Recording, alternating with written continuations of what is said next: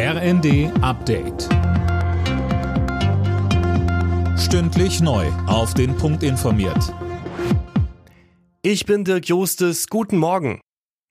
Der ukrainische Präsident Zelensky hat vor dem Kongress in Washington weitere schwere Waffen aus den USA gefordert. Gleichzeitig bedankte er sich für die bisherige Hilfe. US-Präsident Biden sicherte der Ukraine weitere Unterstützung zu, auch militärisch. Philipp Nitzig berichtet. Die USA wollen der Ukraine das Flugabwehrsystem Patriot liefern. Es kann Flugzeuge, Raketen und auch Drohnen in weiter Entfernung abwehren.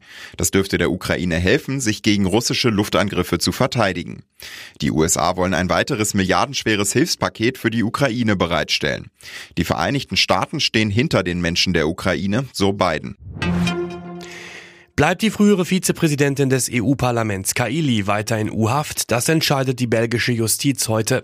Kaili und drei weitere Verdächtige sollen Schmiergeld von Katar bekommen haben, um sich im Gegenzug politisch für das Emirat einzusetzen.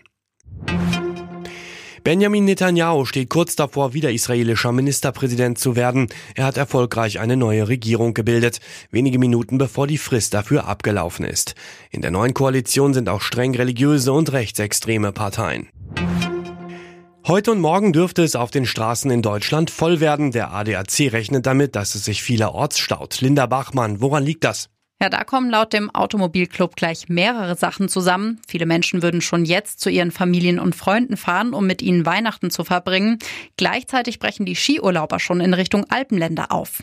Weil viele Menschen aber auch noch arbeiten, treffen die Reisenden auf den Berufsverkehr. Laut ADAC entspannt sich die Situation aber übermorgen, also an Heiligabend. Alle Nachrichten auf rnd.de